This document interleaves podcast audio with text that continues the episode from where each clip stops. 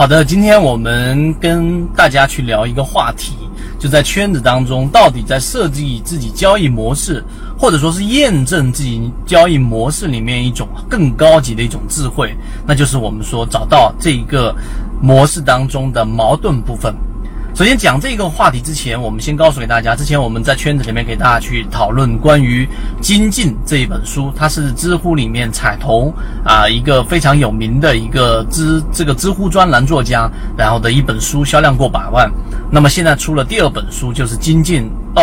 然后这里面就提到了，到底什么样是高级的一个智慧呢？就是大家要去真正的去找到这一个问题当中的矛盾体，找到矛盾，而不是仅仅看到问题。我们要举一个简单的一个比方来方便大家去理解，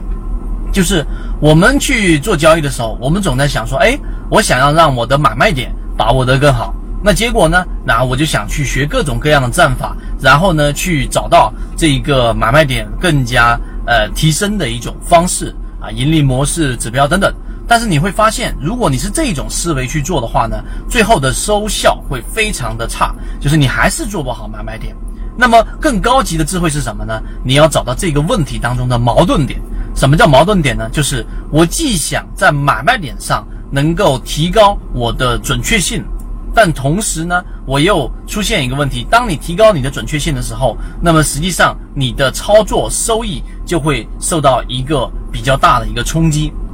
这是一个矛盾。例如说，我想做一个中线的买卖点，那我想做中线的买卖点的情况之下，我要让我的稳定更收益更加的这一种呃正向收益更加的稳定的情况之下，我的时间周期就会被剥夺掉。就是你不可能每次做短线频繁的交易过程当中，你都可以去获利。你要学会止损，这是短线交易者。所以，如果我要放弃掉我自己本身。对于我说收益的这种频率的更换的话，想要让收益更加稳定，只要每一笔我都赚钱百分之一、百分之二或者平本的情况之下，那我要让我的正向收益频率更多，而负向收益更少的话，那么这个矛盾点就是你必须怎么样去让你的时间周期，然后尽可能的短一些，不然的话，我只要买一个中低位的个股拿一年，那我也能稳定呢？这就是问题当中的矛盾点。那我举个跟交易之外的方式来提高大家的认知，就是我想造船，对吧？那我想造船，那无外乎不就是去